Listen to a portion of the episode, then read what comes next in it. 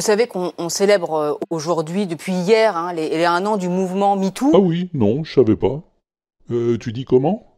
Les un an? Ce sont les un an du mouvement MeToo euh, aux États-Unis et donc euh, tout autour de la planète. Ah oui. Mais euh, tu mets un S à an hein? Ah non, parce que c'est un an. Ah oui. Mais alors pourquoi tu dis les un an s'il n'y en a qu'un seul an? Eh ben non, ça se dit pas. Ça se dit pas, c'est pas les un an. C'est euh, le premier anniversaire. Ou euh, ça fait un an que. Dire les un an, c'est aussi ridicule que de dire, euh, je sais pas moi, les un mètre. Avec ses 1m75 et sa taille 36, elle arpente les podiums. Ah oui, alors mais là tu vas me dire, c'est 1m75. C'est plus qu'un mètre. Donc on peut dire les, hein Hein Hein Eh ben non. 1m75, c'est quand même 1 mètre et 75 cm.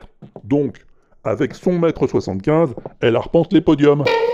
Ou si tu tiens absolument à mettre un pluriel, avec ses 175 cm.